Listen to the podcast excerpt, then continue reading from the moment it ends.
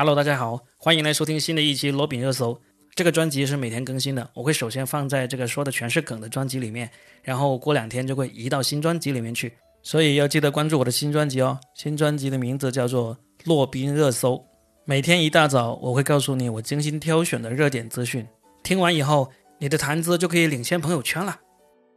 今天是三月三十号啊，又是星期一，新的一周又开始了，希望大家新的一周一切顺利。每天都有个好心情，但是呢，昨天我有一个让我震惊的消息，就是我这个洛宾热搜的第一期莫名其妙的消失了。我后来去问了一下，可能的原因就是因为我讲了一些新闻热点的东西，因为在喜马拉雅，因为在我们国家的这个规定里面，如果不是正规的新闻媒体是不能讲新闻的，我这种自媒体肯定就不行了。我那期是因为刚好讲了这个查尔斯王子新冠肺炎确诊的消息。所以呢，就算是讲了一个新闻，而且呢，这个涉及到国外领导人的那个新闻呢，是抓的特别严的，啊，那就没办法了，没有了就没有了吧。我以后还是少讲这个跟新闻相关的热点了，这些内容还是交给那些正规的新闻媒体去做吧。那其实我发现这两天也没有什么特别大的值得聊的热点，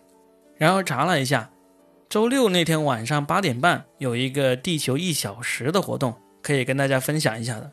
这个地球一小时呢是一个全球性的节能活动，它就提倡在每年三月的最后一周，或者是倒数第二周的周六的晚上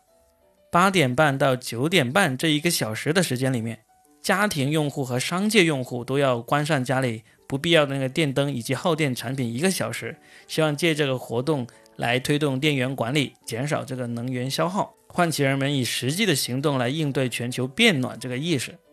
我不知道大家有没有留意到这个活动啊？就是如果在中国大陆的话，至少我知道上海的东方明珠电视塔，还有这个北京的这个鸟巢和水立方，还有广州的这个广州塔是会参与这个活动的。周六晚上有熄灯一个小时，不知道有没有留意到？这个地球一小时的活动呢，最早是在二零零七年的三月三十一号开始的，呃，是由这个世界自然基金会当时跟悉尼的《晨风报》一起举办的。那一直到现在为止呢，它的主要主办方也是这个世界自然基金会。这个基金会我们应该在很多地方都能看到，它的 logo 很出名，就是上面有一只熊猫，下面有 WWF 这三个字母，是一个全球性的非政府组织。那现在这个地球一小时的活动呢，已经在全世界几乎有超过一百七十多个国家，有一千两百多个组织都在每年参与的这么一个活动了。不知道我们的听众里面有多少人有参与这个活动啊？反正我是基本上没有专门的去参与过的。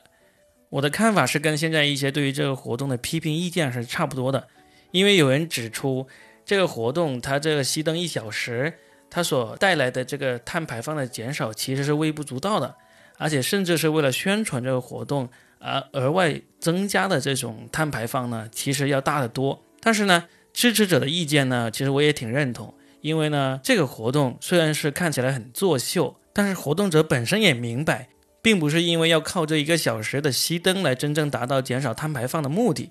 这个活动它确实会对一些原来没有环保意识的人产生一些影响。让大家能够真正的在日常生活中去养成这个环保、节约能源的这个意识，因为实际上真的要节能和环保，应该是大家三百六十五天每一天都节约能源、减少碳排放，这才能达到目的的。所以无论如何，这个活动呢，不管你是否有参加，都是一个个人的行为。